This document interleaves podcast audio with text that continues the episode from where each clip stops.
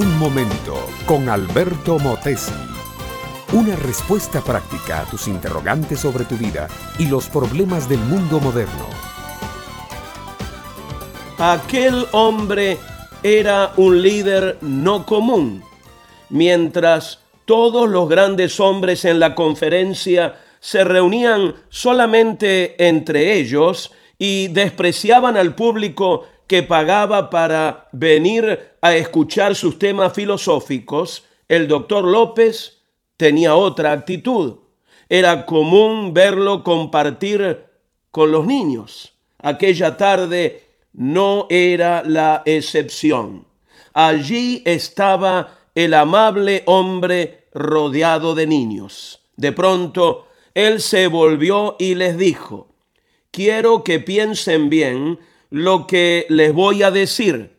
Vayan y me consiguen un gato con cinco patas. Ingenuamente, todos los niños salieron corriendo y después de deambular por todos los rincones del campamento, regresaron donde el doctor López y le dijeron, usted nos mintió. No existe tal cosa como un gato con cinco patas usted nos tomó el pelo.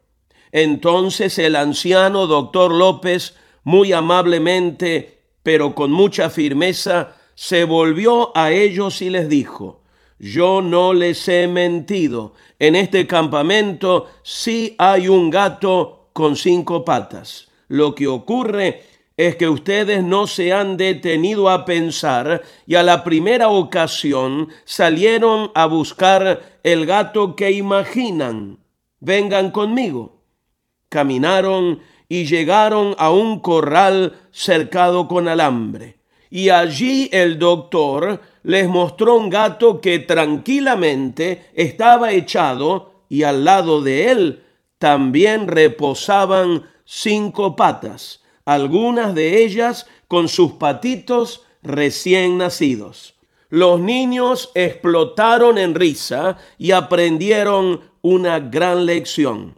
No todo lo que se oye es como nos parece, sino como en realidad es. El doctor López tenía una gran cualidad con los niños. Primero apelaba al corazón de los niños y después apelaba a su mente.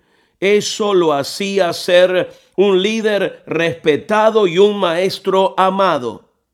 Mi amiga, mi amigo, hubo otro gran líder que un día descubrió a sus discípulos discutiendo entre ellos cuál de todos iba a ser el más grande en la empresa que su maestro estaba fundando en la tierra.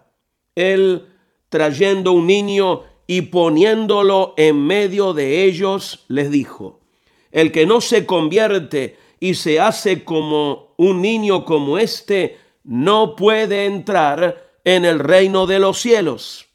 Jesús también, como líder, sabía apelar al corazón antes que a la mente. Y no es que él no usara el pensamiento lógico, sino que había trascendido más allá de la lógica, había aprendido a ganar el corazón de sus oyentes. Mi amiga, mi amigo, ya ganó Jesús tu corazón. Porque mentalmente puede ser que tú estés convencido de quién es y qué hizo Jesús, pero qué de entregarle a Él tu corazón, tus afectos, tu amor, tu obediencia, tu fidelidad recíbelo ahora como tu Señor y Salvador y tu vida entera estará segura en las manos del Maestro. Nadie sabe llegar al corazón de un ser humano como lo hace Jesús. Este fue Un Momento con Alberto Motesi. Escúchanos nuevamente por esta misma emisora. Búscame en mi página oficial facebook.com barra Alberto Motesi. Únete a mi red de amigos.